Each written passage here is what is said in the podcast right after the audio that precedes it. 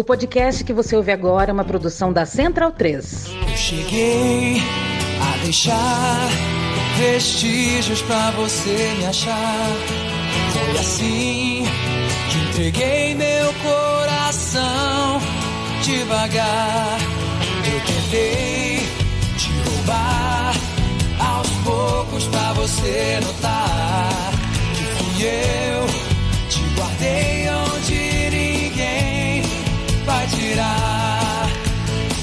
Bem-vindo, bem-vindo, amigo e amiga da Central 3. Este é o meu time de botão ao som de LS Jack. Ô, oh, Carla, um sucesso grande no já longínquo ano de 2002. Eu sou o Leandro Amin, sou ao lado de Paulo Júnior. Eu não sei quantas edições de meu time de botão é, já despejamos nos agregadores de podcasts por aí, Paulo Júnior, mas creio ser esse o primeiro em que um dos apresentadores, no caso eu e ou você, apresenta o podcast de roupão.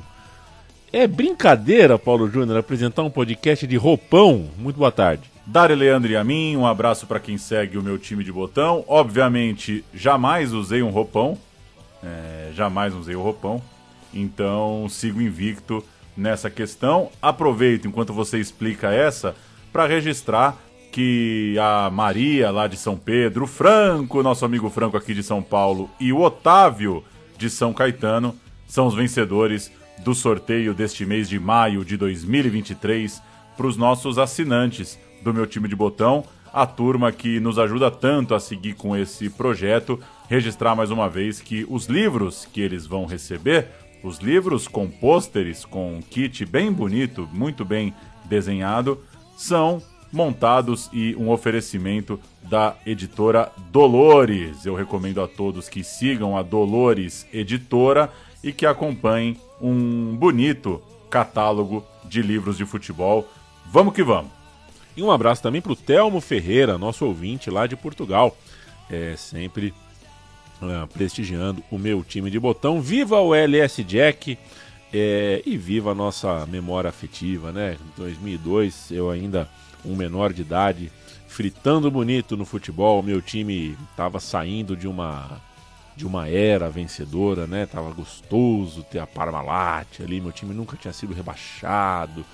Aliás, o Campeonato Brasileiro tinha tinha um critério bem bem autoral, né, para rebaixamento ou não rebaixamento, era uma coisa bem a partir de 2002 que a coisa muda, né? A partir de 2003 a gente começa a ter rebaixamento mais sério. Esse é o episódio Copa de 2002, primeiro semestre de 2002, a gente já fez uh, esse mesmo modelo para algumas outras Copas do Mundo.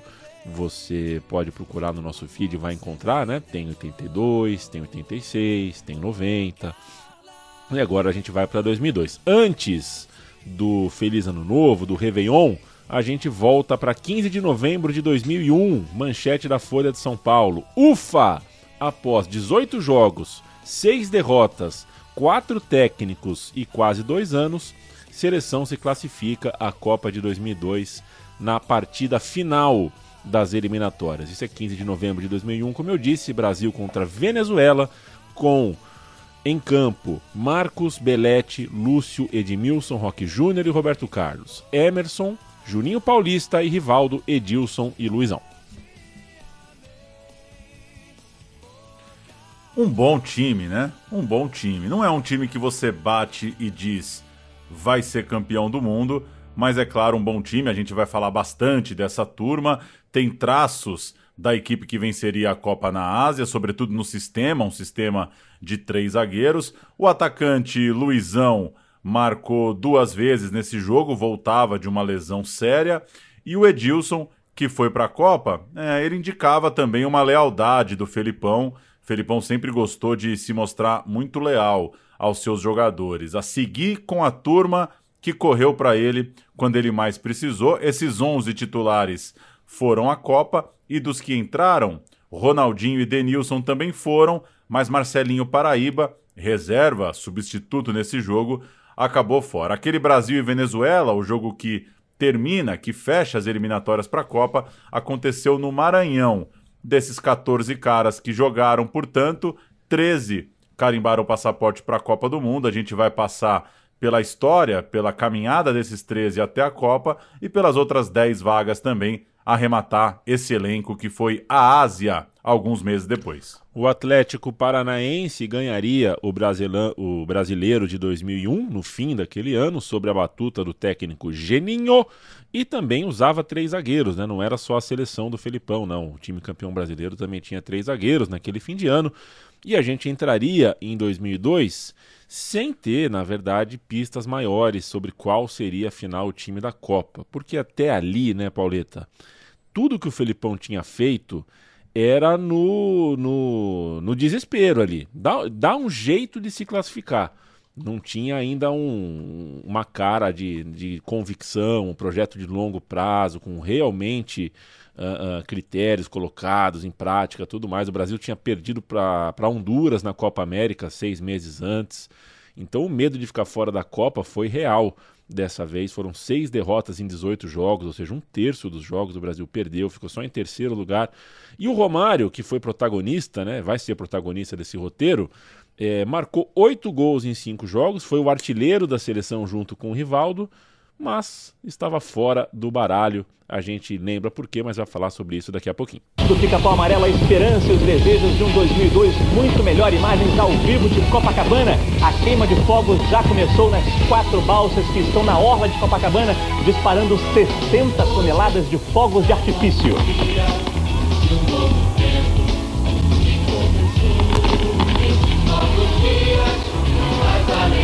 2 milhões de pessoas estão em Copacabana pelos números da Polícia Militar acompanhando essa festa da virada do ano.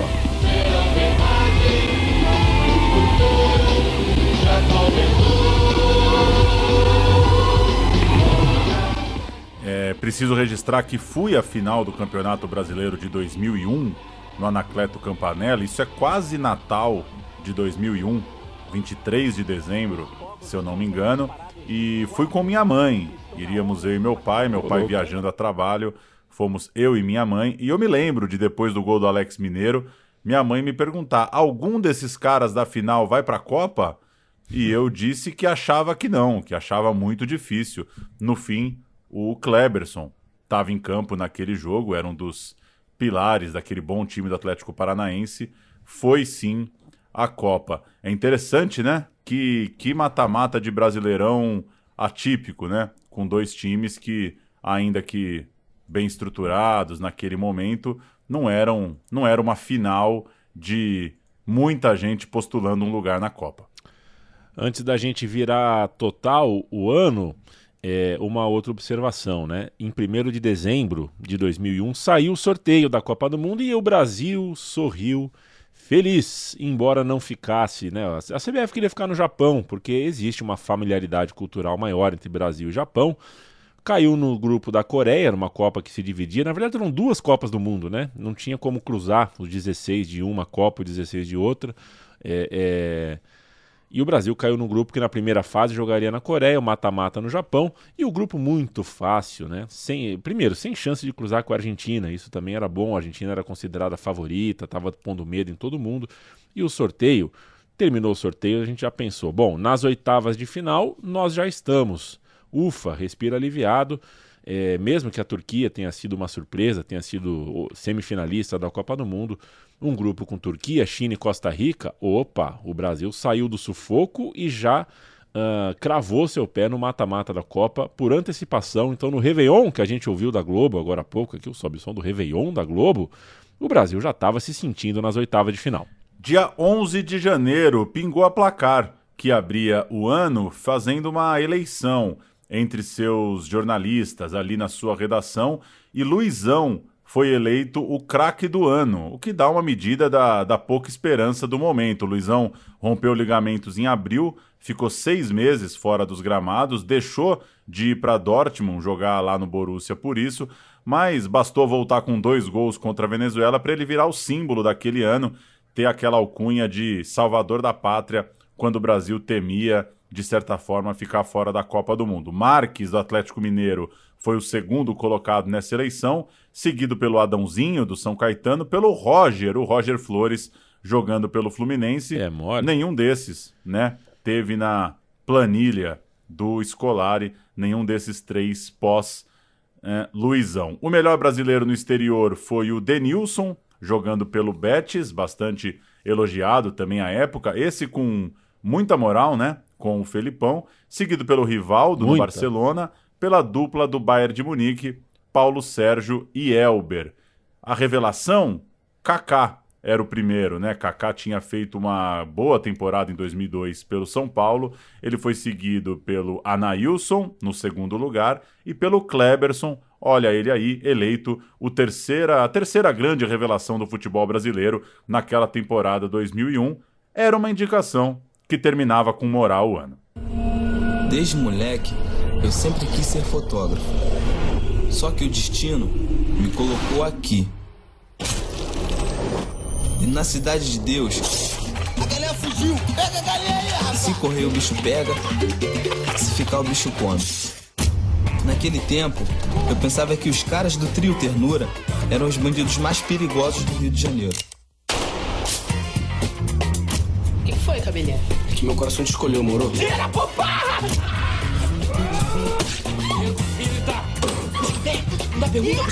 Mas alguém roubou o lugar deles. Meu nome é Zé Pequeno, porra. O Zé Pequeno sempre quis ser o dono da cidade de Deus. Já o Bené. Agora, Pauleta, esse sobe som é bala, bombom e chocolate, ainda que é, no caso, né, é, é, a bala não é a bala de mascar, né? Cidade de Deus tem bala de verdade, bala que é tiro é um filmaço de 2002. Cidade de Deus é cinco estrelas, né? Cidade de Deus é petardo. Filmaço, aço, aço. É, de, é, é já do segundo semestre de 2002. E aí ele vai fazer a sua temporada lá fora. Ele já é lançado nos Estados Unidos já em 2003.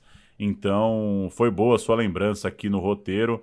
Faz um tempinho que eu não revejo Cidade de Deus. É sempre bom voltar nele. O Brasil também lançou Edifício Master. 10 estrelas. Madame Satã. 10 estrelas. E Amarelo Manga. 10 estrelas. É, então parece que foi um bom, foi um bom ano para o cinema brasileiro no Festival de Gramado, que nunca convidou o Paulo Júnior e o Central Cine Brasil para ir para lá, o que nos ofende de certa forma. O melhor filme de 2002 foi para Durval Discos, até porque, como o Paulo explicou, né, Cidade de Deus, por exemplo, veio no segundo semestre e não é, de repente, o, time de, o tipo de filme que é premiado em Gramado. Durval Discos, filmaço também, foi eleito o filme do ano, ganhou o Kikito. E lá na gringa, Oscar de melhor filme para Uma Mente Brilhante, e também umas bombaças na academia, como por exemplo Mulan Rouge, o filme do Muhammad Ali, quando Will Smith aprendeu a dar porrada, né? É, e provou muitos anos depois que não desaprendeu. Dia de treinamento, que deu ao Denzel Washington o Oscar de melhor ator. Enfim, é, se você pensou que a gente ia falar de carnaval, errou. Dessa vez a gente falou de filme, Pauleta. Pois é, e Durval Discos é, registrar que a grande diretora, Ana Mulaer, teve a sagacidade, a esperteza e que bom, né, a, a inteligência ali, a, a, audácia de convidar a Rita Lee para um papel muito legal da Rita no bom filme Durval Discos, muito legal. Na organização, o futebol brasileiro ensaiava um confuso fim dos estaduais e apostava numa retomada dos modelos regionais que estavam ganhando novas datas no calendário, estavam tirando os principais clubes daquele comecinho de ano de estadual. Além disso, tinha uma vida pós-CPI, Vale lembrar que havia uma investigação sobre a CBF de Ricardo Teixeira, seus contratos controversos, uma grande crise de bastidores no, nas grandes negociatas do futebol. Era um clima meio de ressaca, era um clima de descrédito. Não é que os bastidores do futebol brasileiro estavam com muita moral naquela época e mudanças radicais na estrutura eram também uma forma de se livrar de um certo clima de terra arrasada. Então, é um momento de retomada de Rio São Paulo, Suminas, coisa e tal. É um momento também, 2002, do último Brasileirão com mata-mata. Viria, de certa forma, um, um novo é, rito e um novo um mito fundador ali de uma nova CBF, também de um estatuto do torcedor, novos tempos. É, o futebol brasileiro tentava é, mostrar uma embalagem de modernização ali naquele período de 2001 para 2002 para 2003. E o descrédito do público ao qual você se refere, né, Paulo, é, é, era grande com tudo. O futebol brasileiro vivia um baixo astral significativo, mas lembrando de Luizão e Edilson no ataque do jogo da classificação, vinha o debate, né? E olha que assim, Luizão e Edilson são excelentes jogadores, né? Foram craques nas suas características e funções e tudo mais. Só que a gente está falando de Ronaldo e Romário, né? Era esse o ataque idealizado pelas pessoas. E esse ataque não estava em campo. Eis a dificuldade desse roteiro, Pauleta. Nos outros episódios similares, né, de primeiro semestre de pré-Copa do Mundo, a gente pegou debates que estavam menos desgastados, né? A verdade mesmo é que para fazer de 2002, falar do Ronaldo 2002 e do Romário 2002, poxa, na época foi uma overdose, né? Esses dois assuntos foram uh, batidos com, com muita força na nossa cabeça todo dia. Então a gente teve que tentar achar uma bossa aqui para não para não tornar este este episódio uh, uh, um mais do mesmo, né? Porque, puxa vida, a gente ouviu bastante falar na época e nos anos seguintes, né? Ronaldo e Romário falaram bastante sobre Copa de 2002 para tudo que é lado. Mas o fato é que a gente está nesse momento em janeiro para fevereiro de 2002 nem Ronaldo nem Romário e você tem faz certeza esse que vão para sobre a pesquisa e é interessante pensar que é talvez a última grande comoção em torno de uma lista da seleção, sem entrar aqui num papo muito carregado sobre um esgotamento da seleção brasileira, coisa do tipo. Mas é, se o Brasil não ganha a Copa, tinha um porquê muito claro. E para o Brasil ganhar a Copa, tem um cara com a camisa 9 que tinha que funcionar demais. É, de fato, é um debate muito em cima deles, mas que é um debate popular de fato em cima deles, né? Não é coisa só da análise esportiva, como passou a ser, né? Hoje a gente debate convocação, Podia ter um, podia ter outro. Tem um lampejo ali do Neymar em 2010, que acabou sendo deixado de lado pelo Dunga. Um Ronaldinho magoado porque queria ir para 2010, 2014. Um Kaká achando que ia jogar outra Copa. Mas uma comoção popular para saber de fato se o cara vai ou não.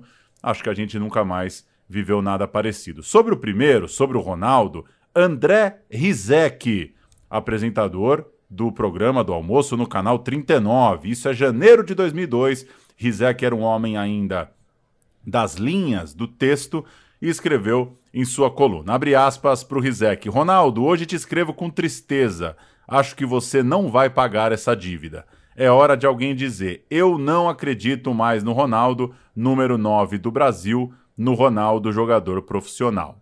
Fecha aspas. Já para o segundo, para o Romário, quem escreveu que não acreditava mais nele foi o Arnaldo Ribeiro, jornalista também mais do que conhecido, passagem por diversos canais.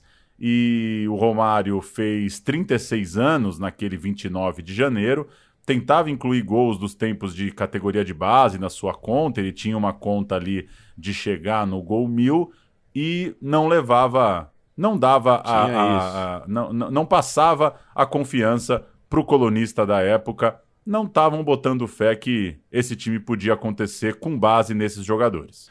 Voltando ao Ronaldo Fenômeno, a placar foi às ruas, entrevistou pessoas, fez o seu ibope particular e conferiu que 45% do, do, do, público uh, achava que o Ronaldo nunca mais jogaria como antes. Por outro lado, 38% afirmou que ele seria destaque na Copa, sim, senhores. 3% é, do público disse que ele encerraria a carreira, não jogaria nem bem nem mal, ele sequer jogaria.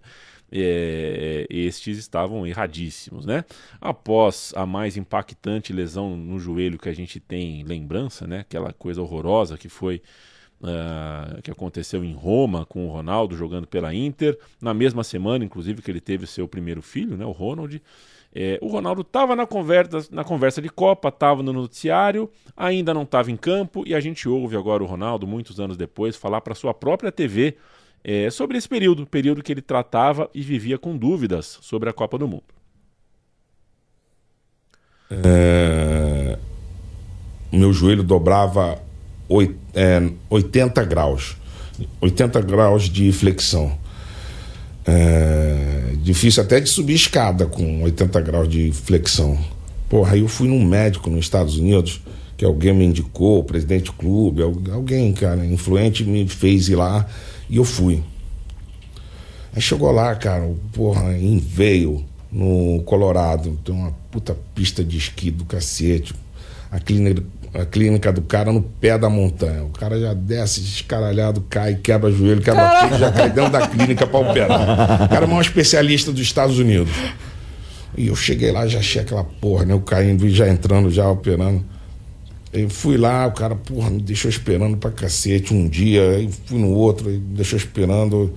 Terceiro dia ele me atendeu e falou, cara, se quiser eu posso te operar, mas com sorte você vai trotar, vai jogar um tênis.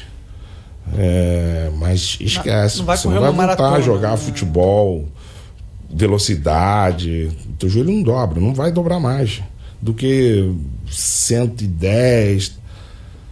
Porra, saí dali apavorado, cara. Saí dali, peguei o primeiro voo, fui para Paris, direto no médico. Cara, o cara lá tá falando que eu tô fudido. Aí o médico me operou, não, que esse cara é um retardado.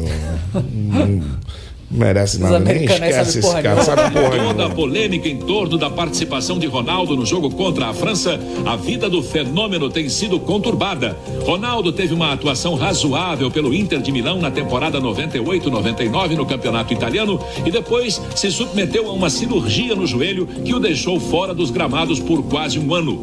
Depois deste longo tempo de recuperação, Ronaldo voltou a jogar em 12 de abril do ano passado no primeiro jogo da final da Copa da Itália entre entre Internacional e Lazio. Mas o que era para ser uma festa se transformou em um pesadelo. No primeiro arranque que o atacante tentou, seu joelho não aguentou e Ronaldo ficou mais 16 meses se recuperando de uma nova cirurgia. Amanhã ele voltará a jogar pela Inter no estádio San Siro em um jogo beneficente contra o Enimba, campeão nigeriano. Antes de querer voltar a ser o fenômeno, Ronaldo por enquanto tem que se preocupar apenas em voltar a jogar futebol sem sofrer contusões tão sérias. Ronaldo, Ronaldo, ele voltou a ser o grande. Oleta, a gente ouviu o Oliveira Andrade, tá? O Oliveira Andrade uh, indicando a volta do Ronaldo. Esse é um amistoso de 2001. Oliveira Andrade dando a boa nova, uh, festejando a aparição do Ronaldo. E fica a recomendação do documentário Ronaldo, que está disponível no Globoplay, que tem, é, na minha opinião, seu ponto alto nas imagens né, da recuperação do Ronaldo, nessa saga do Ronaldo em 2001, com a família, com a paternidade, com a tentativa de voltar a jogar é sempre muito impactante. É... Não foi bolinho, não, né? A luta do Ronaldo para voltar a jogar bola, olha, foi um negócio muito, muito pesado. Esse retorno do Ronaldo na Inter de Milão se deu em setembro de 2001 e no dia seguinte ele foi convocado para a seleção. O Felipão dizia o seguinte, abre aspas, basta Ronaldo conseguir entrar em campo e eu vou chamá-lo. Confiança total no Ronaldo, mas o camisa 9 sentiu a coxa nesse meio tempo entre a convocação e a apresentação, até fardou o uniforme de treino, colete, coisa e tal, se apresentou em Curitiba para mostrar interesse, para é, ele queria muito estar tá inteiro, ele não ia deixar de viajar por causa de dores, claro que não, mas foi desligado. É, viajou só para dar as caras, mas não tinha condição de jogar. E o Edilson, jogando pelo Flamengo, foi chamado para o lugar isso é então setembro de 2001. E dessa convocação vem uma história que tem um pouco de cara de lenda, né? De que o Edilson e o França, que estavam convocados, é. resolveram se ajudar para ir à Copa. Mas em campo, só o França teria cumprido o acordo, enquanto Edilson teria dado uma sabotada ali no companheiro, teria tratado o São Paulino como um rival pela vaga. Fato é que é, muita gente não vai lembrar, o, o, França tem algumas partidas importantes com a camisa da seleção no período, né? Mas acabou perdendo espaço nessa reta final. E o Romário, já citado pela gente como a grande e a chata história novela daquele semestre, é, tem o Felipão como irredutível obstáculo à sua frente. O Felipão parecia Cada vez que ele ouvia alguma reclamação e alguma movimentação pró-Romário, ele parecia mais decidido a não levá-lo. E o brasileiro a gente sabe, tem ou tinha como cultura pré-copa testar o treinador, né? Vamos ver até onde ele segura a bronca. Vamos ver se ele obedece à opinião pública ou se ele é durão. E o Felipão foi durão. É do tipo durão, é, é, não obedeceu à opinião pública, é, segurou Cacete Planeta, é, Serginho Groisman no Altas Horas, é, Adriana Jimenez no Super Pop, João Kleber, a TV, o rádio, o mundo queria o Romário na Copa e o, o Felipão. O programa Hugo. É, o Hugo. o Hugo. o Hugo. O meu telefone era de, de, ainda era de rodelinha de pizza, assim, ó, não dava para jogar Hugo. Não, não, era uma frustração que eu tenho. É... Vamos ouvir um áudio quentinho, Paulito, um áudio da época, né? O Felipão, na época, explicando o que esperava e não recebeu. A gente criou mil uh, possibilidades ao longo do tempo, mas a verdade é que o Felipão já tinha explicado, né, em 2001, sobre por que, que o baixinho não estava na lista dele. A Rádio Bandeirantes de Porto Alegre. Trabalhar. E eu convidei a viajar comigo, que eu não conhecia a seleção, não sabia como trabalhar, eh, para a Colômbia. Uhum. Copa América, né? Copa América. Ele, ele disse que ia fazer o cirurgia. Não, ele não foi é. e foi com o Vasco pro, o Vasco pro, pro México. Pro México e para Cancún. Uma não ida a uma Copa América não poderia me tirar de uma Copa do Mundo, porque outros jogadores também não foram. E se fosse isso, eu teria até me explicado com ele. Fora da Copa, o atacante disse que um dia a verdade vai aparecer. Romário deixou claro que se sente injustiçado. A verdade vai aparecer qualquer hora, qualquer dia.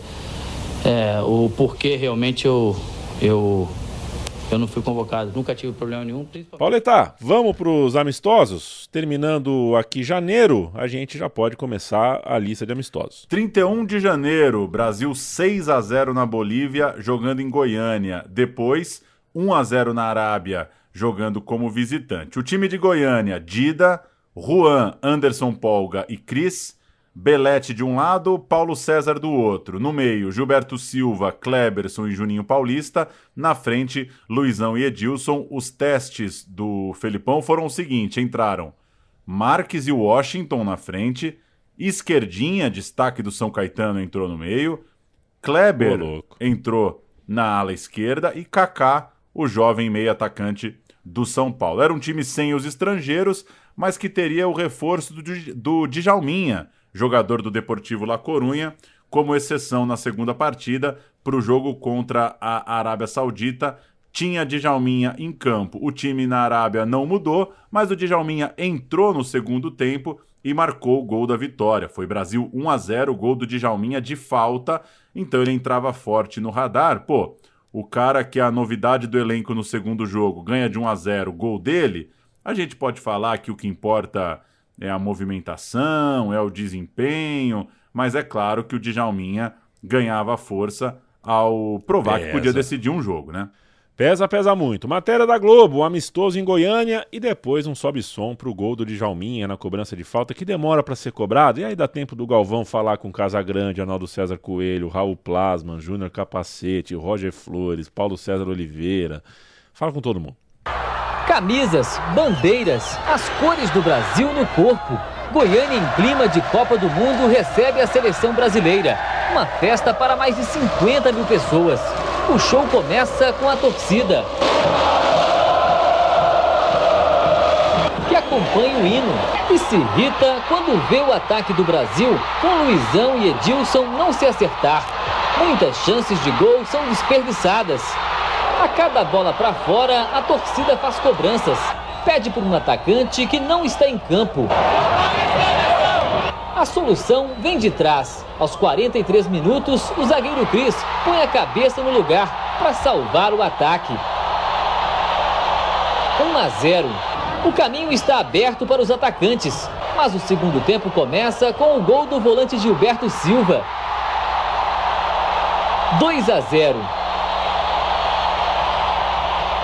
Mário. Quem também se esquece do baixinho é o técnico Luiz Felipe Scolari, que mais uma vez deixa o atacante do Vasco fora da lista dos convocados para o amistoso do próximo dia 6 contra a Arábia Saudita em Riad.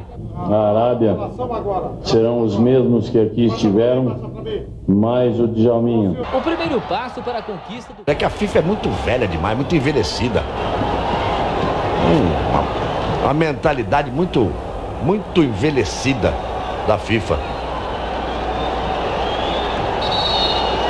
Aí o Brasil para cobrança. Djalminha é especialista nesse tipo de cobrança.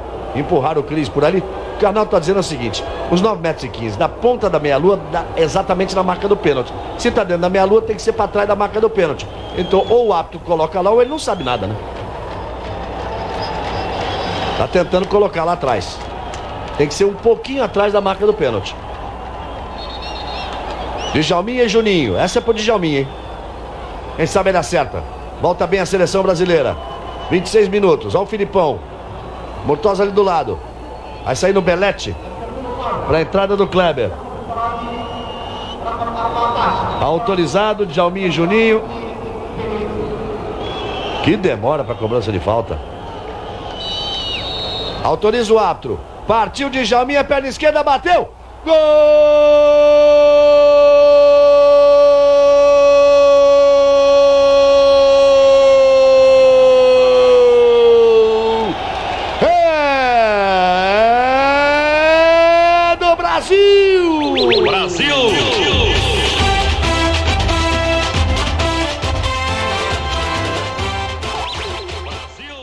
Tá feito o primeiro laboratório. Nada muito conclusivo, mas tá feito. A placar em fevereiro faz a sua, o seu exercício, né?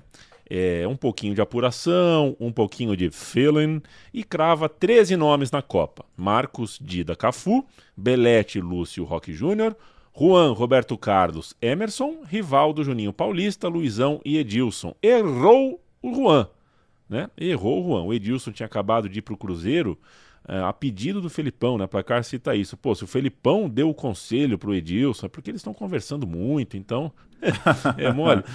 Pô, o cara quer ir pra Copa. O técnico da seleção fala, vai pra esse time. Não, você junta a mala e vai, né? Claro, não precisa nem falar de salário.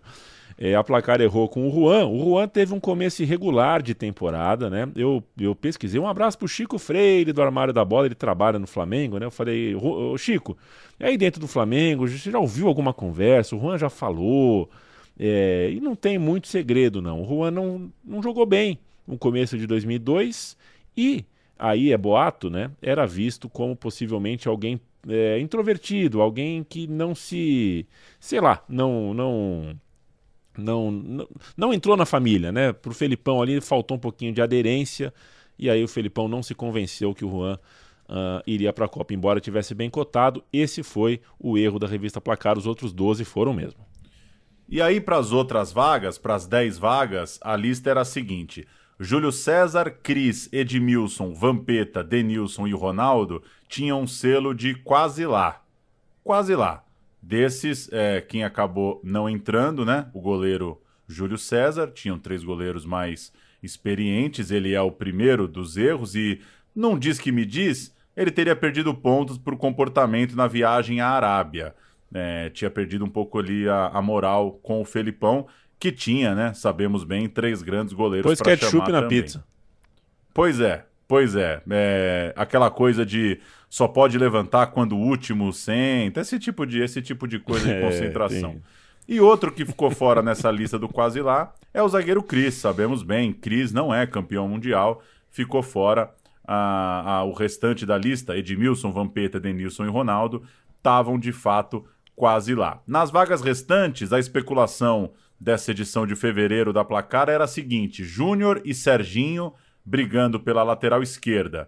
César Sampaio e Fábio Rockenbach brigando pela volância com Eduardo Costa, Tinga e Gilberto Silva correndo por fora. Na meia, tinha uma aposta que o Alex tinha uma grande preferência por parte do Felipão, com o Juninho Pernambucano e o Zé Roberto também buscando essa vaga, e o Kaká correndo por fora.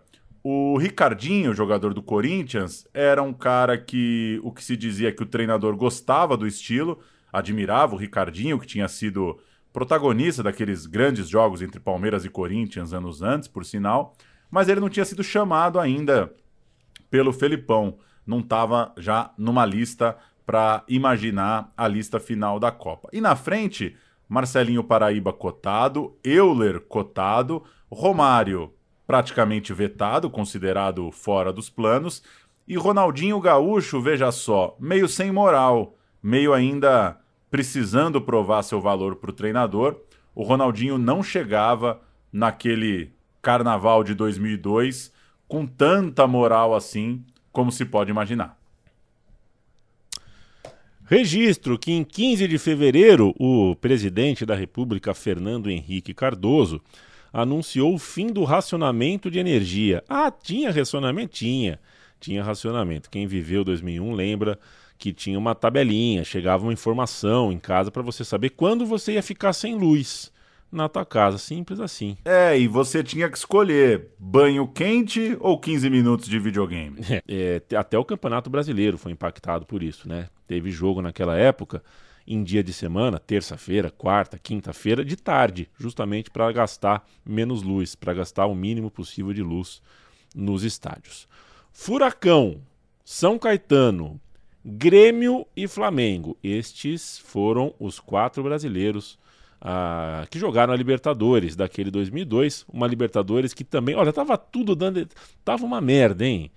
Tava uma merda, tudo dando errado. Até a Libertadores estava correndo o risco de não começar. A Comebol estava numa crise dos diabos. A Mercosul, né, a Copa Mercosul tinha acabado de ser extinta de maneira melancólica. A Copa América de 2001 foi um fiasco, né? A Argentina não viajou, o Brasil quase não viajou. A Trafic é, é, teve problemas lá e a Trafic tinha os direitos da Libertadores, mas reduziu as cotas dos clubes. E não é que reduziu em 2%, não, reduziu em 30%. E aí, claro, a, a Libertadores pôde correr o risco de nem acontecer. O homem forte, né, o histórico homem forte do Flamengo, Kleber Leite, é, era o vice-presidente da Trafic, o Flamengo, o clube dele estava jogando a Libertadores e ele conseguiu fazer uma mediação, contornar as coisas, alinhar com os clubes o aceite nessa redução.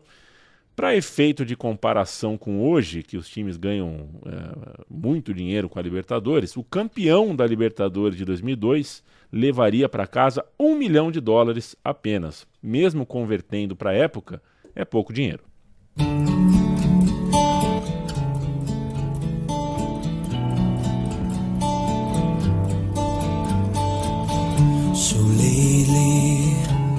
wondering who will be there to take my place when I'm gone.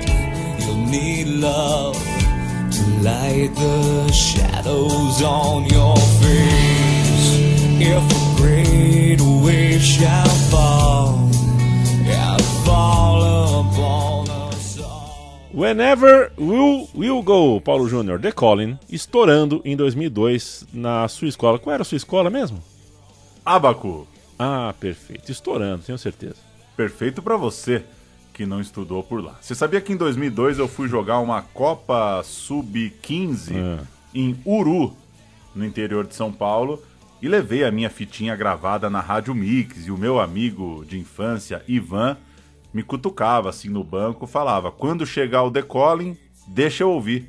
E aí no decolling eu passava meu fone Alô, Ivan, cadê você? Ivan era o lateral direito, eu era o médio volante. O Grêmio era do Tite, time é, treinador emergente, treinador querendo se firmar na elite do futebol, apostando na retomada do Rodrigo Fabre. Rodrigo Fabre sonhava que a Copa de 2002 pudesse ser a dele, acabou não tendo um ciclo tão brilhante. Tinha o Mauro Galvão no Grêmio, jogador de Copa do Mundo, que fazia dupla com o tal de Anderson Polga chegaria lá com muita, com muita luta, conseguiria, conseguir, é, conseguiria ter a confiança do Felipão, mesmo não sendo de fato uma unanimidade. O São Caetano era do Jair Pisserni, que tinha agora o Marco Senna. Acabou não emplacando ninguém no Mundial, apesar da, da grande fase do São Caetano naqueles anos de 2000, 2001, 2002. No Atlético Paranaense do Geninho, Alex Mineiro e Kleber Pereira vinham bem, mas só o Kleberson de fato estava no radar, tinha pinta de que poderia dar Copa, e o Flamengo tinha o Leonardo até que cotado, o Juninho Paulista chegando pronto para carimbar a passagem para o Mundial, e o Juan né, no radar como você já explicou. O Edilson, que era do Flamengo em 2001, vira o ano e vai para o Cruzeiro. Então, era um ex-flamenguista já meio garantido também no Mundial da Ásia. 7 de março, pinta uma nova convocação da seleção brasileira de futebol e o Felipão. É, é, o Felipão pediu isso, né? O Felipão falou: eu preciso de muitos jogos, mesmo que não seja data FIFA, mesmo que, mesmo que eu não possa contar com os jogadores lá de fora, eu preciso fazer jogo, preciso jogar. Preciso movimentar meu vestiário, treinar para ver se eu acho algum caminho. E nesses amistosos de março, o Brasil fez 6 a 1 na Islândia, um jogo tranquilaço, de novo só com os que atuam aqui é, em terra brasileira. Dessa vez o Brasil foi de Marcos, Cris, Polga e Juan, Belete e Paulo César, Gilberto Silva, Kleberson Kaká. É, esse estava no. Né, esse, esse foi o jogo teste ali para o Kaká. França e Edilson no ataque. Depois entraram Kleber Chicletinho, Washington Coração Valente, Vampeta Fala Fala, Marques Olê Marques e Alex O Cabeça. Tem golaço do Kleberson, tem um golaço do Gilberto Silva, tem uma boa atuação do Kaká, tem dois gols do Anderson Paulo. Tem gente que às vezes não entende como é que foi pra Copa, por que foi pra Copa. Tem gente que tem. O cara meteu dois gols. O Pogba foi lá e meteu dois gols. Então, é, não dá para dizer que esse jogo não contou para a lista final. Agora que você ouviu que teve gol do Cleberson, gol do Gilberto Silva, Kaká bem, dois do Poga, sobe som pro jogo. Islandeses. Esse que busca é Juan. El toque atrás, viene el remate. Cuidado, el primeiro gol.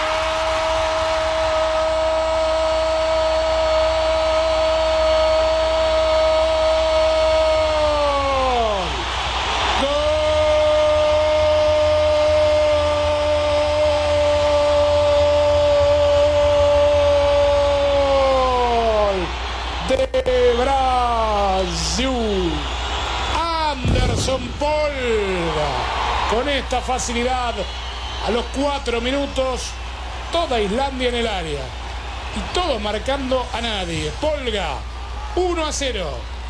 Esto te habla de la inocencia de este fútbol. Están los 10 jugadores de campo de Islandia en su propia área y aparece solo a la altura del manchón penal Polga y apenas cuatro minutos. Es cierto, ¿eh? ni FAO hacen estos islandeses. Cleverson, golazo.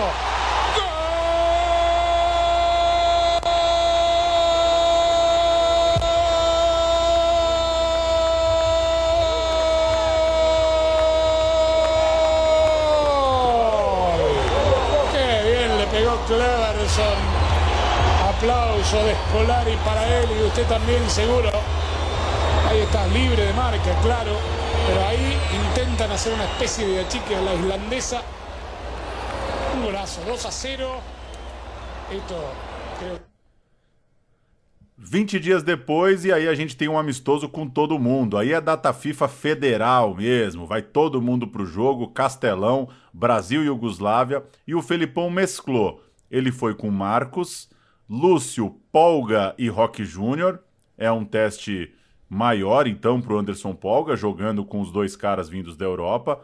Cafu de um lado, Roberto Carlos do outro. Entrou o Júnior depois e o Paulo César sabia que é. provavelmente as vagas seriam mesmo dava, dos né? jogadores né? vindos da Europa. Cafu, Roberto e Júnior jogaram. Gilberto Silva titular, titular do time, mesmo com todo o elenco à disposição.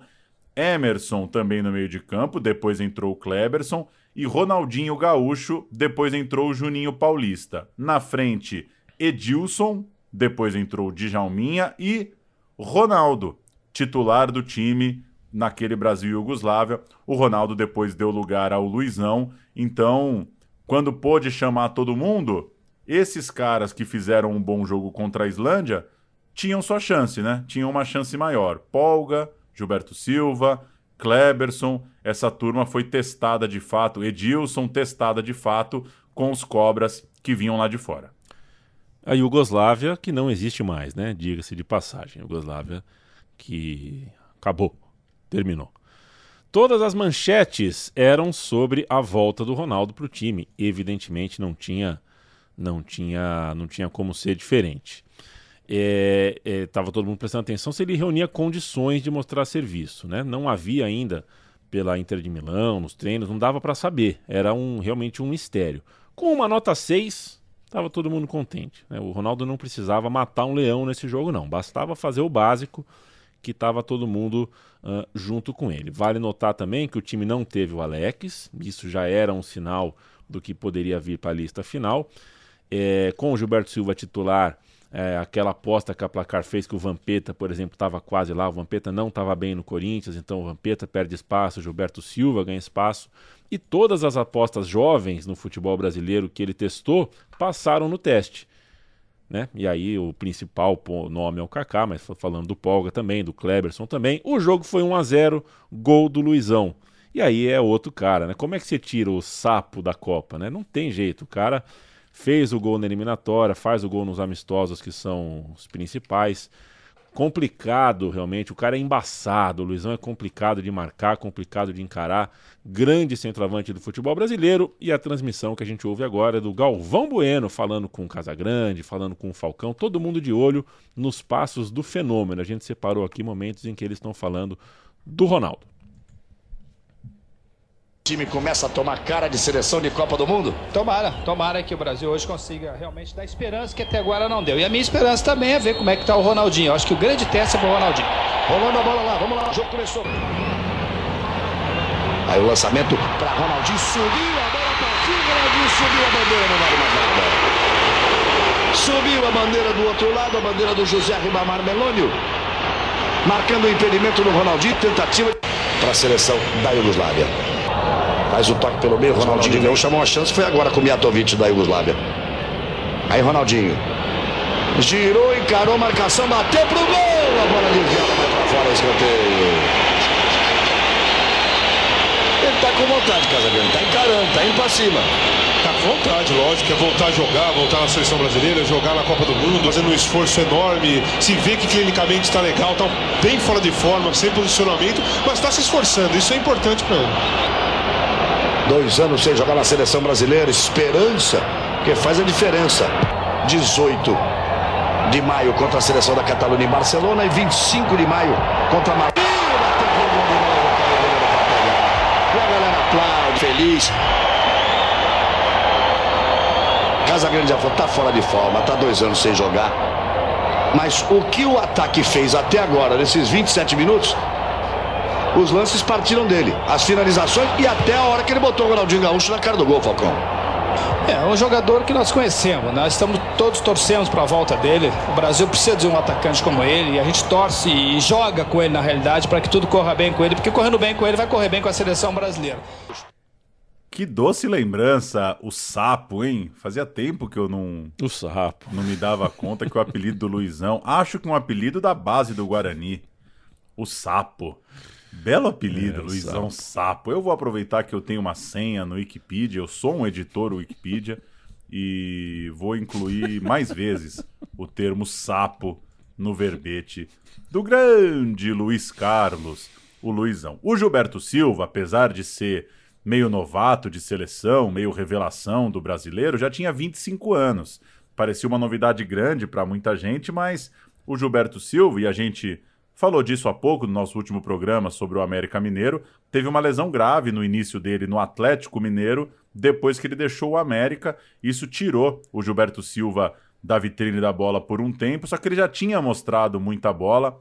É, então, o desempenho dele ali em 2001, na virada para 2002, não é exatamente uma surpresa completa. Ele é um jogador já consistente ali no futebol mineiro até ter essa chance mais forte, né? uma chance mais relevante com o Felipão. Muitos amistosos, e então se passam 21 dias para uma viagem a Portugal. Portugal 1, Brasil 1. É o amistoso, pelo que eu me lembro, e eu treinava futebol de campo lá no campo 2 do Clube da Volks, lá em cima, já com a vista para toda a Vila do Tanque, e o treino parou. Parou o treino para Portugal e Brasil, porque decidiu-se que é, o treino tinha que acabar mais cedo para a gente ver o Ronaldinho Gaúcho, Rivaldo e Ronaldo. O time é, lá em Lisboa, Marcos, Lúcio, Polga e Roque Júnior, Cafu de um lado, Roberto Carlos do outro, Emerson e Gilberto Silva, Ronaldinho, Ronaldo e Rivaldo, e aí a gente já se aproxima em Lisboa muito, muito do time da Copa. O Polga tá brigando com o Edmilson pela vaga e dá para considerar, por que não, que o Anderson Polga pode até estar tá à frente. Ele é o escolhido para sair jogando.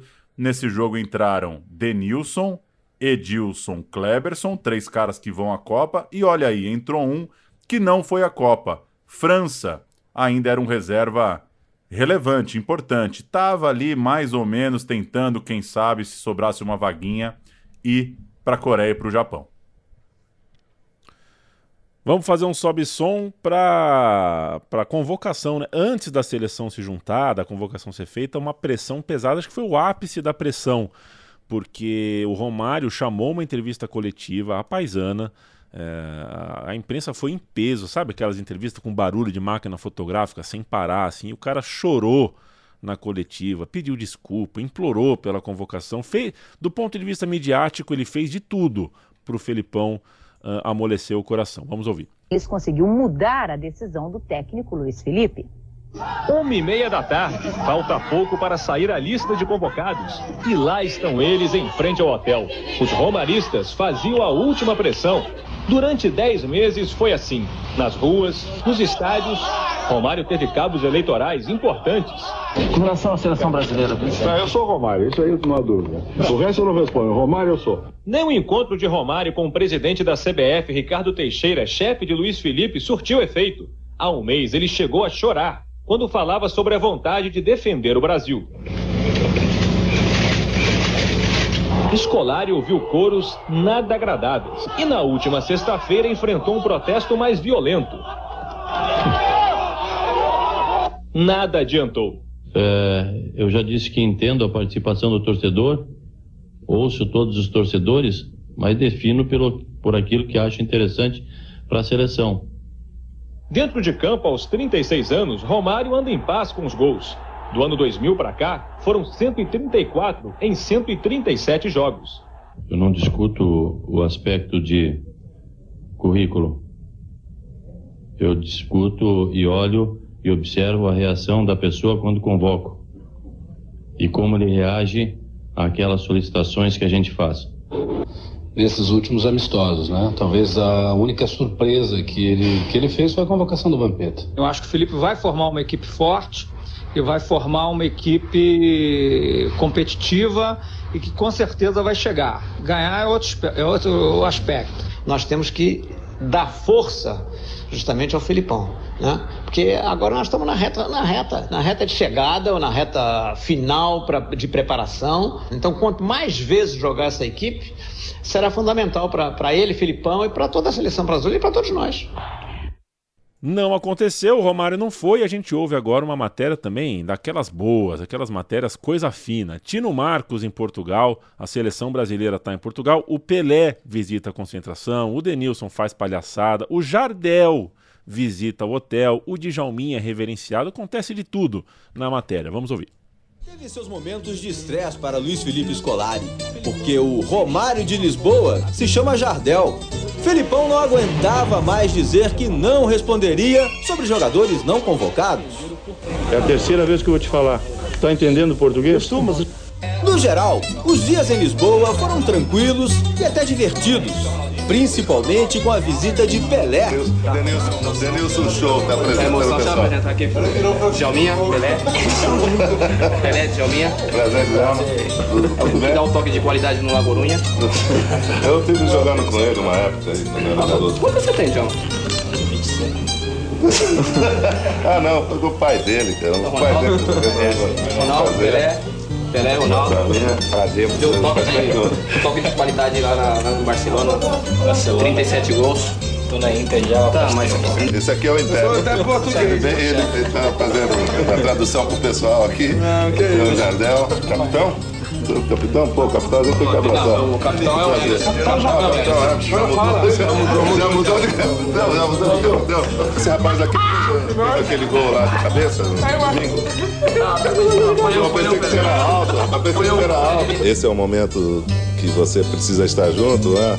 toda época de, de convocação, toda época de seleção. Eu já né, estive em quadro dentro do campo. Paulo, como a gente ouviu o Tino Marcos falar agora há pouco, cadê você, Tino Marcos? Um abraço para você. Foi só um empate, mas o Ronaldinho Gaúcho foi bem demais, né? Ronaldinho Gaúcho estava fazendo só o seu terceiro jogo com o Felipão. Ele ficou quatro ou cinco partidos no banco de reserva, sem entrar. É, e o treinador, o, o se convenceu que o cabeludo Ronaldinho Gaúcho entraria no time, entraria bem. O Ronaldinho Gaúcho deu um puta passe pro Edilson, aí o Edilson sofreu o pênalti e o próprio Ronaldinho cobrou. Isso no dia 17 de abril. Dá para considerar essa data como uma data marcante para a gente ter o 11 do Penta. O 11 não o 11 inicial, mas o camisa 11 do Penta, o Ronaldinho. Demorou um pouquinho, mas conseguiu a vaga dele. Naquela temporada 01-02, o Ronaldinho fez 28 jogos e marcou 9 gols no campeonato francês, além de sete assistências.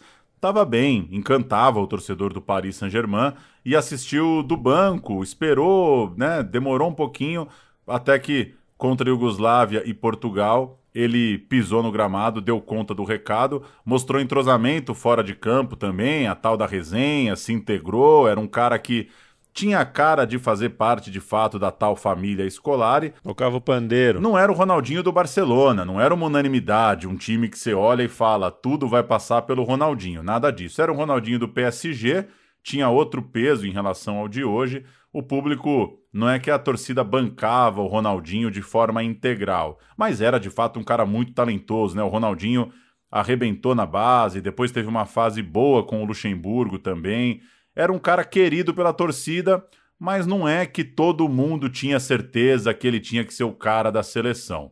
É, foi importante, então, para o Ronaldinho fazer esse bom jogo ali, 17 de abril, falta nem dois meses para a Copa do Mundo. É, para a gente, né, como a gente está no subcapítulo Ronaldinho Gaúcho, e em 2006 ele é o principal jogador do planeta, e em 2010 já não é mais nem perto disso, é, mas em 2014 a Copa é no Brasil tem convite. É de novo o Felipão e o Ronaldinho Gaúcho tá na pauta.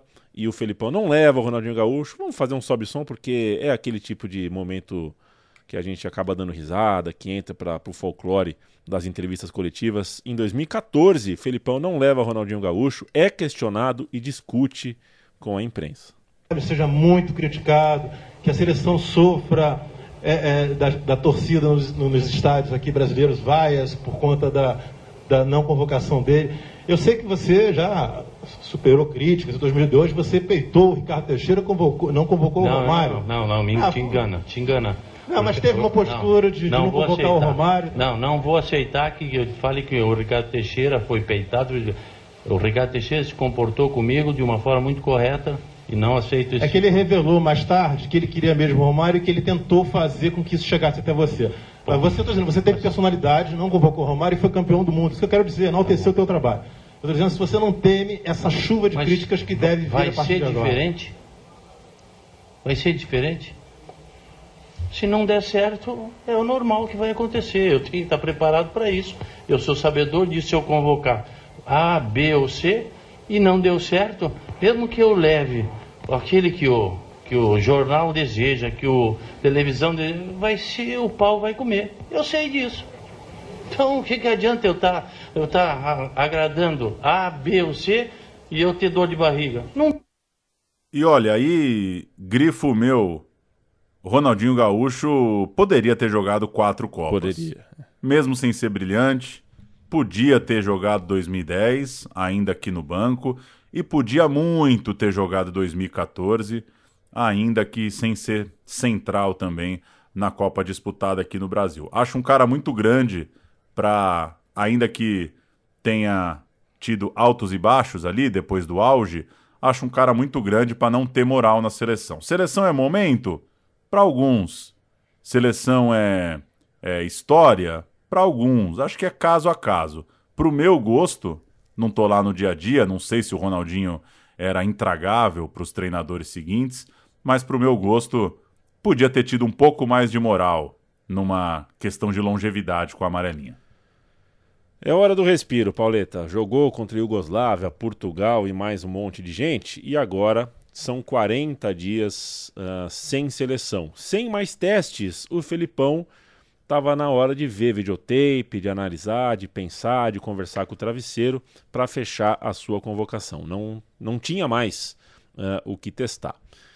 Ao cenário de clubes, é, embora o ano, né, vamos falar um pouquinho dos clubes enquanto isso, né, nesses 40 dias e tudo mais.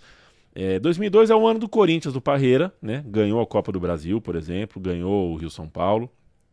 É também o ano do Santos, porque o Santos ia sair da fila, né, tinha o time do Diego, do Robinho, do Renato, do William, do Alberto, do Léo e de, do Alex e de tanta gente, do Fábio Costa e tudo mais. É, mas aquele, né, naquele primeiro semestre não eram os grandes times do eixo ali, Rio São Paulo, dos que jogavam Rio São Paulo mesmo. É, o São Paulo e o Palmeiras, inclusive, estavam num tom acima, né? Estavam é, a princípio jogando melhor. O Corinthians emplacou Vampeta, Ricardinho, Luizão e Dida na Copa, mas o tricolor, que era treinado pelo Nelsinho Batista, que tinha o França, o Kaká, o Reinaldo, o Júlio Batista, estava é, jogando muita bola. E o Verdão de Luxemburgo, que tinha Marcos, Alex, o Arce, né? Três jogadores no radar para ir para a Copa do Mundo também. O Arce pela seleção paraguaia, naturalmente. Eram os líderes da competição, estavam na frente de Corinthians e Santos e fizeram, quando se encontraram, Palmeiras e São Paulo, um jogo icônico para o debate, para a temperatura da época, o famoso jogo do chapéu. Vamos ouvir o gol antológico é, do Alex. O Alex chapela todo mundo, chapela o Rogério Ceni faz um gol antológico e a narração do jogo já fala, é para mostrar serviço para o Felipão. Que está com a bola e o Claudecir, hein? Os jogadores de marcação fazendo os gols do Palmeiras. Magrão, a bola chegou ali no meio. Alex, que lindo toque, dois chapéus, um gol de placa!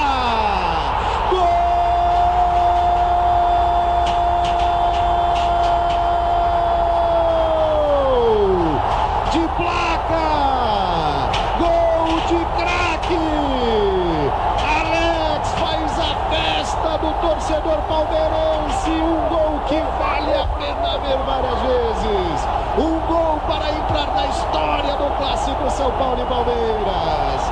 Alex, e um gol que pode valer a vaga dele para a Copa do Mundo. Três para o Palmeiras. Zero para o São Paulo. Que gol é esse, Rivelino? Isso é gênio, né? É gênio, a gente sabe. Olha aí. É isso aí, a gente tem que falar do gol meia hora, João. Vamos ficar lá só falando do gol. E você disse muito bem que o jogo é icônico porque ele, né, ele, ele bota o ingrediente tanto no debate naquele momento parecia consenso, o Alex, jogador de Copa América, cara que arrebentou contra a Argentina no Morumbi, camisa 10 de Olimpíada, o Alex vai para a Copa. O Felipão conhece o Alex, trabalharam juntos, é, não se imaginava que ele tivesse perdendo pontos àquela altura e aí o cara faz um golaço daqueles, mas não aconteceu, né?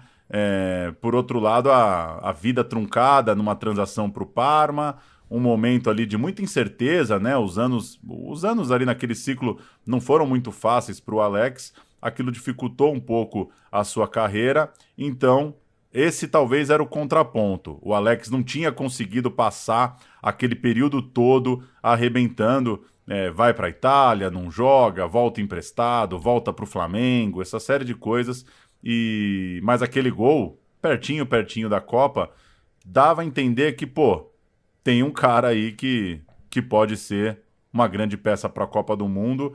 Dá para dizer que a maioria das pessoas, é, pelo menos aqui, pensando no cenário de São Paulo, acreditavam que o Alex seria muito útil na Copa do Mundo. Não teve Alex e também não teve o Palmeiras do Alex campeão, como já dissemos, foi o Corinthians de Parreira, né? Tinha o Gil, é, jogando uma bola redondíssima, né? Pontinho esquerdo enxuriçado, é, ensaboado, besuntado no óleo do Satã, fazendo, inclusive o Rock Citadini, diretor do Corinthians na época, é, falou que o Gil era melhor que o Kaká, né? Teve essa polêmica. O Corinthians superou o São Paulo na decisão. É, e que foi uma, uma, uma, coisa curiosa, né? Inclusive dessas finais regionais, é que o, teve o jogo de ida de, e entre o jogo de ida e o jogo de volta, o Felipão chamou a convocação, fez a convocação final. É, o Tino Marcos entra agora para falar da convocação final. Vamos fazer um sobe som aqui. Felipão vai fazer daqui a pouco a 12 convocação dele à frente da seleção brasileira. E essa, toda especial, uma emoção diferente que Carlos Alberto Parreira sentiu em 1994, um ano especial para o futebol brasileiro. Parreira hoje é técnico do Corinthians que ontem fez bonito na primeira partida da final do torneio Rio-São Paulo. Para dar jogo grande, a geografia mais lógica foi deixada de lado e naquele ano voltou a Copa Suminas. Queria competir com o Rio São Paulo e tinha o interesse dos times mineiros em competir com forças maiores no futebol do Sul e deu Cruzeiro com uma boa história, mas não exatamente uma história brasileira. O Cruzeiro do Edilson bateu o Atlético Paranaense na ida e na volta, sendo o gol do 1 a 0 no jogo de volta marcado pelo Sorin. O Sorin estava fazendo o último jogo dele pelo clube, estava indo para Lazio, estava indo para o futebol italiano e foi um momento bem marcante na vida do Cruzeirense, na vida do Sorin como ídolo cruzeirense, uma catarse. Vamos ouvir o Sorin, o Cruzeiro vibrando, o Cruzeiro ganha o regional que lhe é direito naquele primeiro semestre de 2002. Torcedores lotaram o Mineirão para assistir à final entre as duas melhores equipes do torneio. Os cruzeirenses queriam comemorar o bicampeonato e se despedir do lateral Sorin, vendido para o Lazio da Itália. No início da partida, um susto. Sorin cortou o supercílio num choque em campo mas voltou, mostrando a raça argentina que conquistou a torcida. No primeiro tempo, a melhor chance foi do Atlético Paranaense, com Igor, que cabeceou na trave. Acho que esse segundo tempo vai, ter muito, vai ser muito melhor ainda. O lance do gol saiu na bela jogada do lateral Rui, que passou pelo zagueiro e serviu o Sorin. O argentino tocou de primeira. Festa do ídolo que enlouqueceu a torcida. Cruzeiro esteve nas três decisões da Copa Sul-Minas. Só perdeu a primeira para o América. Agora confirma o domínio do Estado na competição. Um título festejado com uma surpresa emocionante. Depois do jogo, Sorin ficou sabendo que a mãe tinha vindo da Argentina só para assistir ao jogo. O lateral ganhou um abraço emocionado de Dona Ruth. Nem, nem sonhei uma coisa assim, sonhava só com ser campeão e despedir-me do melhor jeito, mas isso aqui é demais. Sorin, Sorin, que loucura, né? Fazer um gol do título na despedida e sendo Sorin, né? Um cara tão, tão com coração tão na ponta da chuteira ali, imagem bem bonita. O Sorin que é idolaço, aço, aço do Cruzeirão. Quem fez uma estupenda Sul Minas, embora não tenha sido campeão, foi o Anderson Pogo. O Pogo jogou bastante bola, ele fazia mais gols do que a média para um zagueiro, isso também chamava atenção, aparecia bem no ataque. Sabia jogar de volante, na verdade, ele é, começou como volante, foi o Tite no Grêmio que o colocou na zaga, e o Felipão valorizava muito isso, né? O seu trio de zaga tinha que ter um, pelo menos, ali que soubesse jogar é, de volante ou que fosse volante e tivesse deslocado é, para a zaga. Além disso, o Polga tinha um cabo eleitoral, digamos assim, que o Felipão ouvia bastante, né? Tinha essa conversa. O Grêmio de 2001, especialmente o Grêmio de 2001, teve o Zinho jogando futebol redondo, redondinho. O Felipão e o Zinho conversavam muito e foi o Zinho quem disse certa vez à revista Placar. Polga é o melhor terceiro zagueiro do mundo. Isso não é pouca coisa para você, né? Ele, ele, ele não disse um trio de zaga melhor do mundo, mas disse que o melhor terceiro zagueiro do mundo era o Polga. Isso não é pouca coisa vindo da boca de um cara que você confia. No caso, o Felipão confiava no Zinho. O Polga jogava com o Mauro Galvão, um monstro de jogador, um craque veterano, que era uma espécie de mentor ali do seu parceiro de zaga. Mauro Galvão, revelado pelo Inter, é, faz lembrar, aliás, que o Polga era colorado, era de família colorada, o que não tem nada a ver, né? Acontece com tanto jogador por não aí. significa nada. Mas a publicidade disso cedo demais fez a torcida, inclusive, ter um pouco de resistência com o rapaz que vinha de Santiago, uma cidadezinha do interior gaúcho. Com o passar do tempo, ficou meio parecendo que a convocação do Anderson Polga foi meio do nada. Foi um achado repentino do Felipão. Mas não, é, né, voltando e, e, lembrando e acompanhando aí o, que, né? o, semana a é. semana, tem uma convicção, né? A convocação do Polga vai esquentando, ele vai ganhando a, a confiança do Felipão ao longo das semanas, das competições, e chega assim com muita moral no elenco que vai bater campeão do mundo. A gente vai ouvir o Edmilson no Pode Pá falando sobre a disputa dele com Anderson Polga por um lugar no Brasil que ganharia a Copa porque no, na, nos meus últimos três jogos é, de preparação eu não joguei Na verdade, eu fui, fui para a Copa como reserva. Né? Só que a função do sistema 352 do Felipão, só eu conseguia fazer. Mesmo o Polga, que jogou no jogo contra a China, que foi o segundo jogo, é, não sabia fazer a função que eu, que, eu, que, eu, que eu fazia dentro do campo.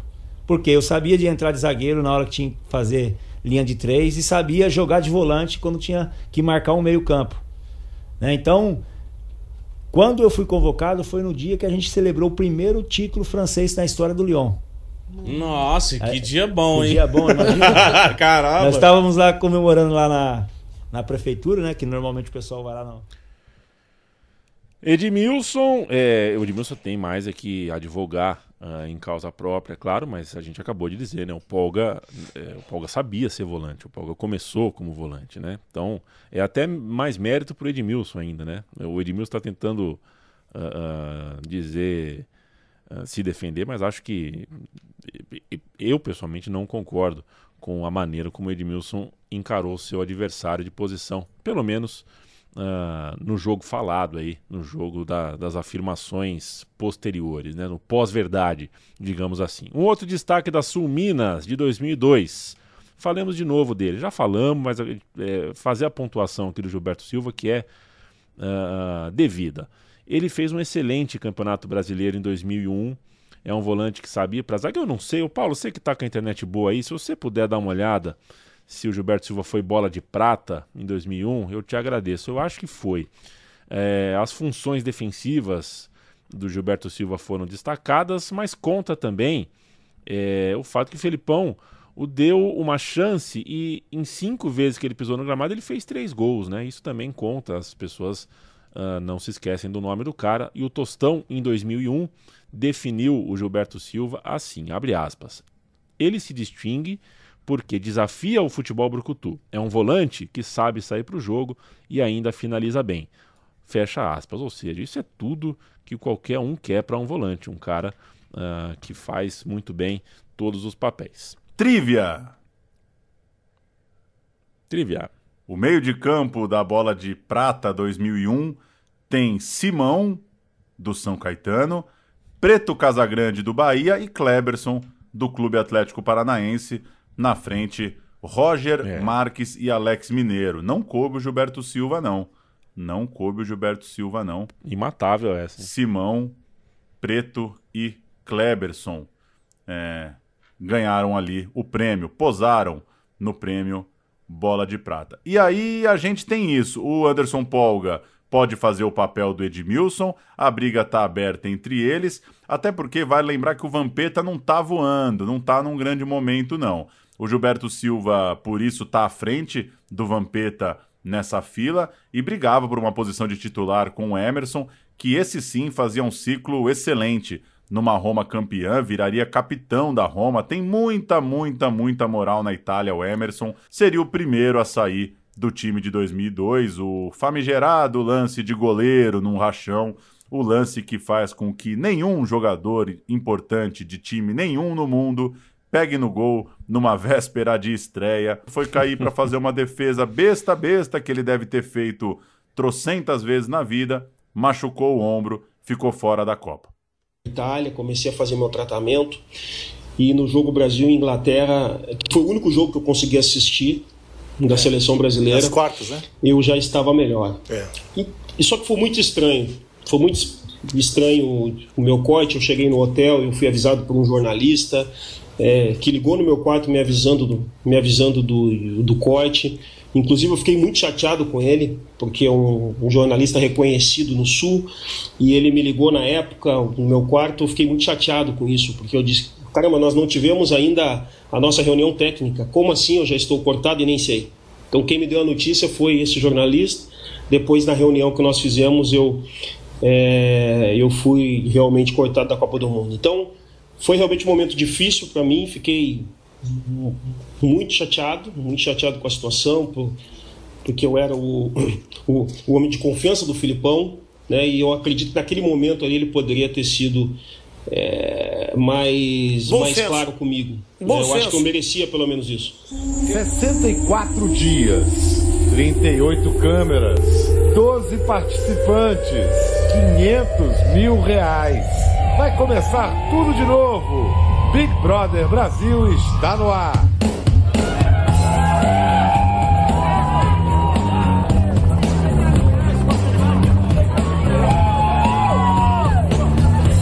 Se pisar no meu carro, com certeza vou mandar pro paredão. Eu acho que eu sou uma menina de 19 anos, mas que tem uma maturidade de uma mulher bem mais velha. Não assisto pro cinema, mas tô aí, né? Tô, tô chegando. Esse sobe som foi só para irritar Paulo Júnior. 2002 é, estreou no Brasil o Big Brother. É, depois do sucesso no SBT da Casa dos Artistas, né, a Globo se apressou e colocou o seu bloco na rua. O Big Brother começava com Pedro Bial, que achava que ia arrebentar a boca do balão com um experimento sociológico ao lado de Marisa Hort, é, que é uma trívia, né? Pouca gente lembra que a Marisa Hort apresentou, acho que a primeira semana uh, do Big Brother Brasil. Sobre o Emerson, fico pensando é, é, é, na taça, né? Que ele era o capitão, né? Ele era o capitão, a gente não teria o Regina Eu Te Amo, né? Talvez a gente fosse campeão da mesma forma, porque o Emerson estava jogando muito. Mas não teve o Regina, né? Sem, o, sem a lesão do Emerson não tinha o Regina Eu Te Amo. O que também não teria problema nenhum. Tá explicado, tá explicado porque o Brasil nunca mais ganhou a Copa do Mundo, né? Um país tão viciado numa coisa tão pavorosa como o Big Brother Brasil não tem mais condições de montar um time com, com espírito de campeão e montar um time realmente competente para ganhar um torneio do gabarito de uma Copa do Mundo. Eu jamais tinha pensado nisso. Que desde que existe o Big Brother, o Brasil não consegue mais se preparar de forma decente para uma Copa eu não vejo nenhuma razão para achar que as coisas não estão ligadas. Ô, Pauleta, teve uma outra boa nova no Brasil, quer dizer, vai saber se era uma boa nova mesmo, né? A nota de 20 reais foi lançada, o que era coisa pra cacete, né? 20 reais em 2002. Alô, Alan Simon, cadê você? O Alan Simon responderia isso na lata. Ele e o Charles Henrique Pédia. Eu não sei quanto valia, mas era, não era pouca coisa, não. O que não tinha preço, Pauleta, mas o Djalminha jogou pela janela, foi uma chance na Copa do Mundo. Essa é outra grande história pré-2002. Né? Em 2 de maio, pertinho da convocação, uh, o Djalminha deu uma cabeçada em Javier Irureta, técnico do La Corunha. Sem mais delongas, não vamos entrar em detalhes, deixa o Djalminha mesmo falar, sobe o som pro Djalma. Suave, suave. Assim. Igual o Zidane? Menos, bem menos, pô, bem menos. Não foi com aquela potência, não. A vontade era. Qual da... time você tava? Tava no La Corunha. Tava no La Corunha, foi na véspera da Copa de 2002. Puta que pariu. É, e o treinador, assim, eu já não me dava bem com o treinador. Aí uma discussão lá de treino, uma coisa boba. Aí ele me mandou tomar no cu. Ah, vai, vai tomar por aí cu e tal. Eu falei, o quê? Aí voltei. Ah. Aí quando eu voltei, eu encarei ele assim. Foi o que que tu falou tal. E deu uma cabeçadinha assim de leve, né? Uma encaradinha, né? É, encarada e dele uma cabeçadinha de leve. E aí. Isso foi gravado? Foi. Nossa. Esse foi o grande Essa foi problema. a merda. Mas Cara, caralho. Mas foi o grande problema mesmo, porque assim, os treinos não eram gravados, é, mas aí a discussão ela demorou muito. Demor parou o treino, ficou discutindo, discutindo, porque foi, era um pênalti, ficou discutindo. todo mundo discutindo, olhou, ficou olhando. Aí foi, foi, foi, aí começaram a filmar, aí pegaram o lance é que no Brasil virou, virou uma bela notícia, né? Colocado de escanteio, então, pelo clube galego, fora da Copa do Mundo, Djalminha foi para uma etapa melancólica no Áustria Viena e aos 33 anos também não teve uma volta interessante para o futebol brasileiro. É, e aí, essa coisa de uma não convocação ali para a Copa do Mundo praticamente tirou o Djalminha da elite do futebol. E só para registrar, o filho da puta do Javier Irureta, grifo seu. O roteiro é seu. Tenho nada contra a família Irureta. E tem o Belete, né? Outro convocado que hoje recebe uma cornetadinha ele começa o ciclo mundialista bem demais. Por exemplo, em 1999, ele é vice-campeão brasileiro, ele é o camisa 10 do Atlético Mineiro, vai expulso na final, ao meu ver injustamente, mas ele joga muito, muito bem mesmo. Aí era um empréstimo, né? Ele era jogador de São Paulo, emprestado para o Galo. São Paulo gostou do que viu, pegou de volta e em 2000 é, continuou uh, jogando a sua bola, mas alternou momentos de prestígio e outros de conflito. Qual era o prestígio quando estava na meia? Qual era o conflito quando ia para lateral? É, ele era um jogador com dificuldade ali de se aceitar como lateral, tentando continuar como meia, enfim, não estava muito clara ali a situação do Belete. Ele também sabia jogar de volante, acabava sendo um faz tudo, um faz tudo, um faz tudo, e naquele primeiro semestre de 2002 o faz tudo acabou ficando no banco de reserva. O Gabriel, né, filho do Vladimir, ex-Corinthians, estava numa boa fase. E o Gabriel virou o titular, aquele time do São Paulo era muito rápido, né? E o Gabriel chegava muito na linha de fundo. O Gabriel virou titular, o Belete foi para o banco, o Belete não pegou lugar no meio de campo. Ou seja, Pauleta, se o Felipão levou o Belete, é porque o Felipão se, não se importou muito não com o desempenho no clube. O Felipão acreditava no Belete. Você sugeriu que eu abrisse aqui a lista da, do prêmio Bola de Prata. Boa lembrança, né? O Belete é bola de prata de meia direita no Brasileiro de 99, como você já citou, fez um grande, grande brasileiro, perdendo a final para o Corinthians. E o Belete fala também nessa entrevista, em que o Felipão perguntou sobre o Kaká, é, lembrando que o Kaká surge no Rio São Paulo de 2001, faz de fato um 2002 muito bom, até o mês ali de maio, o Kaká arranca, finaliza, dá assistência, um São Paulo muito legal, São Paulo muito bom de se ver. E pro Felipão, a dúvida era meio que Kaká ou Djalminha. O Djalminha deu o cabeçaço no, no nosso amigo que você agrediu nas linhas aqui do roteiro. E o Kaká ganhou a vaga. O Ricardinho, lembramos, ficaria só para depois. Ricardinho que não assistiu Brasil e Turquia, né? É, o Ricardinho teve um ano agitado, viu, Pauleta? E cheio de surpresas, né? Cheio de reviravoltas, que hoje em dia chamamos de plot twists. Ele, por exemplo, chegou na segunda, né, como disse, ele estava viajando. Ele foi convocado e viajou às pressas, e enquanto o Brasil estreava na Copa do Mundo, ele estava no avião, voando rumo à Coreia do Sul. Depois da Copa, ele seria negociado do Corinthians para o São Paulo, que é outro plot twist uh, de respeito. Enquanto o Kaká fazia o São Paulo jogar uh, uh, um futebol encantador, né, um futebol muito bom, o Ricardinho era o maestro de um Corinthians mais cerebral, mais controlador. E aí, de repente, é o Ricardinho que vai parar no São Paulo. Então, foi uma das, realmente uma das transações mais uh, interessantes que a gente teve naqueles anos. Véspera da convocação, chegamos no Jornal Nacional, o majoritário programa jornalístico brasileiro nas redes do Plim Plim, que instalava com o seguinte: Pepe sugeria que Rogério, jogador do Corinthians, ex-Palmeiras, deveria ser chamado. Ele fazia o meio, fazia a lateral. O Pepe achava interessante é, e pedia também o Zinho. Zinho jogou 94, teve pedido para o Zinho em 98 e tinha ainda, veja só, pedidos para o Zinho em 2002. Já o Reinaldo, o rei, o grande jogador do Galo, um dos maiores atacantes da história do futebol, dizia que a surpresa seria o Romário. Errou feio, né, o Reinaldo. O Romário já estava fora da briga. E também o Kaká. Aí cravou bem. Ele dizia que o Kaká teria um lugar naquela Copa. O Ademir da Guia, que também foi ouvido pelo JN, disse: "Ainda acho que o Romário estará na lista". Outro que errou feio, mas é justificável, né? Porque o Romário, né, é um personagem muito, muito grande, fez muito gol em 2000, é o artilheiro em 2001 mesmo com o Vasco não chegando longe.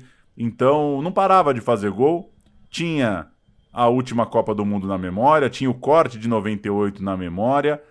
Não parecia que o Romário seria convocado, como de fato não foi, mas é legal o registro de que gente graúda no futebol, ex-jogadores de seleção brasileira, ainda achavam que o Felipão poderia se sensibilizar pela estrela do baixinho. Sobe som, ao vivaço, não sei se na Granja Comari, no hotel não sei das quantas, Hilton, o Felipão canta os 23 e entre uma posição e outra o Tino Marcos se dá o direito de dar um pitaquinho. Vamos ouvir. Então, os atletas convocados para o Mundial são os seguintes: Marcos, do Palmeiras, Dida, do Corinthians. Rogério, do São Paulo. Portanto, nenhuma surpresa na escolha dos goleiros. Cafu, da Roma. Belete, do São Paulo. Júnior, do Parma. E Roberto Carlos, do Real Madrid. Mais uma vez, nenhuma surpresa. O Belete disputava uma posição com o Paulo César do Fluminense. O Zagueiros. foi escolhido. Vamos aos zagueiros. Lúcio, do Bayer Leverkusen. Roque Júnior, do Milan.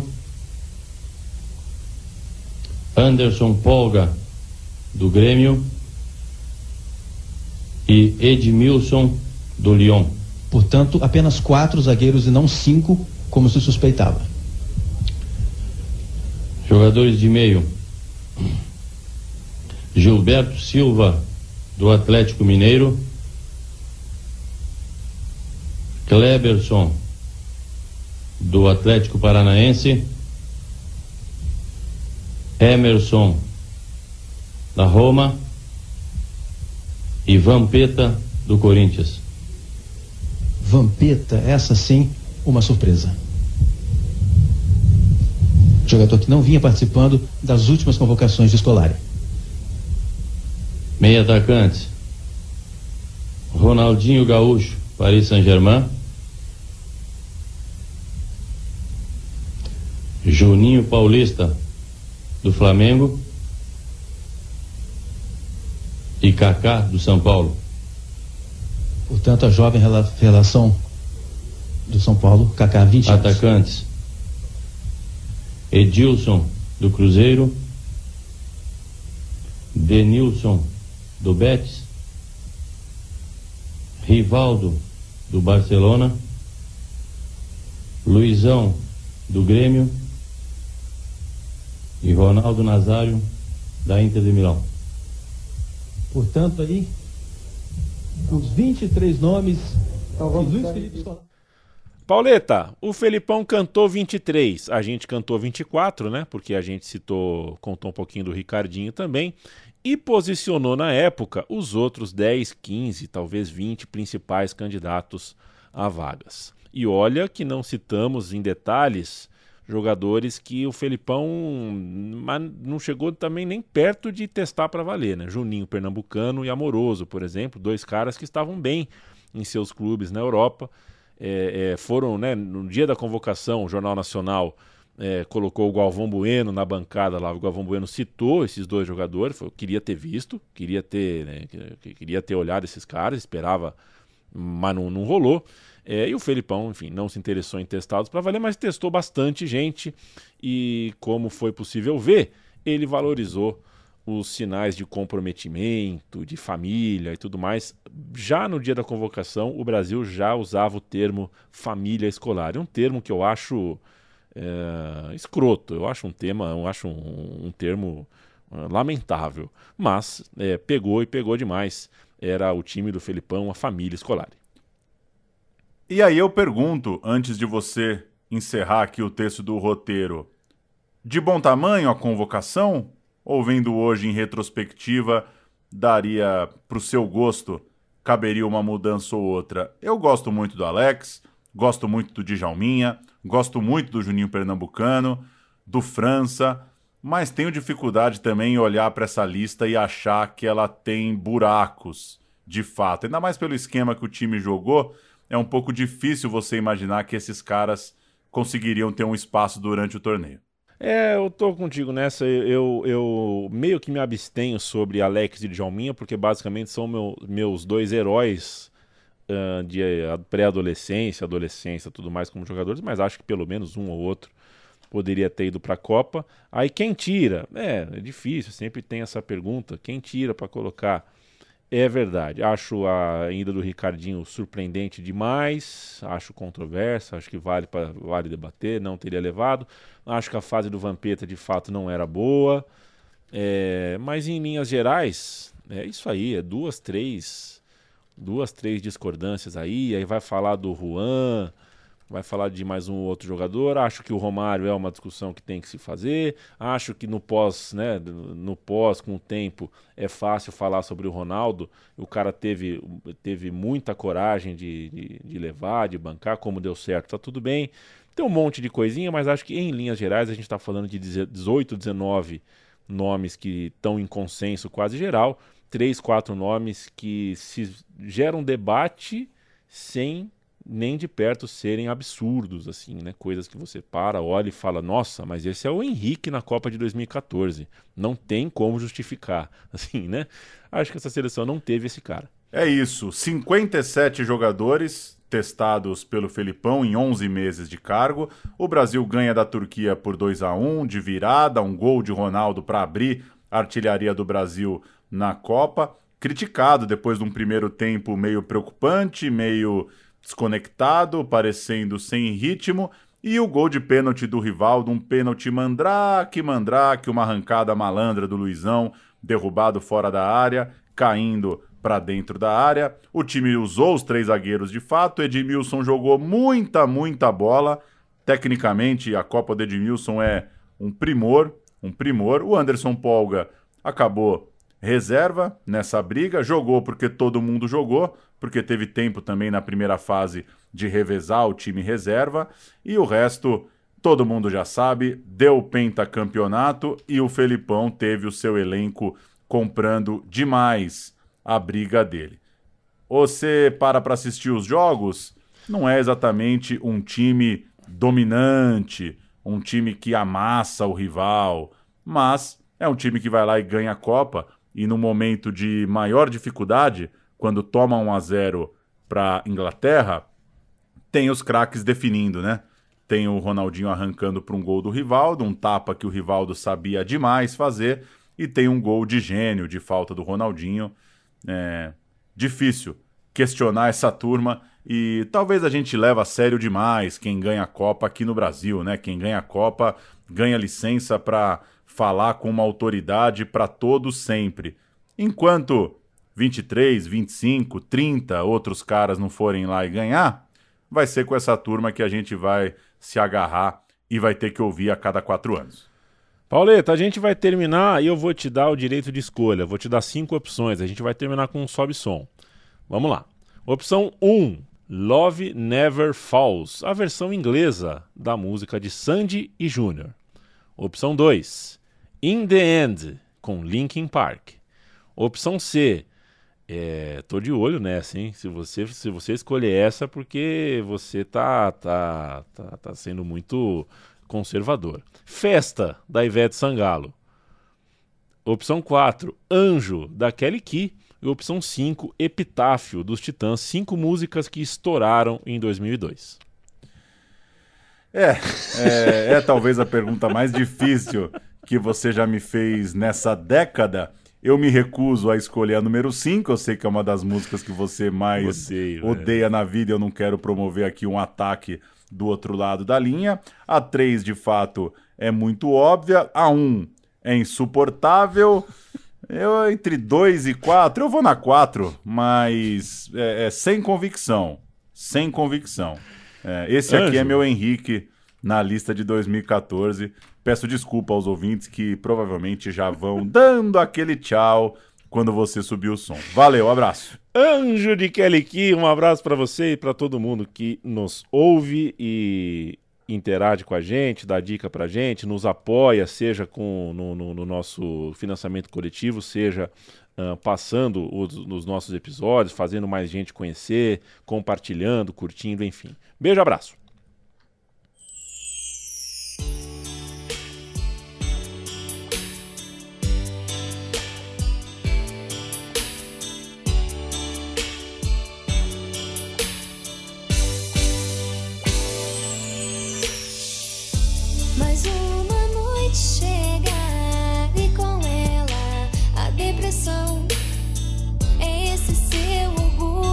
Incomoda e é de pedra a porta do seu coração.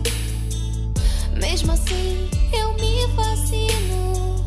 Fecho os olhos, esqueço da razão. Mas não esqueço desse seu jeito. Realidade louca de toda ilusão.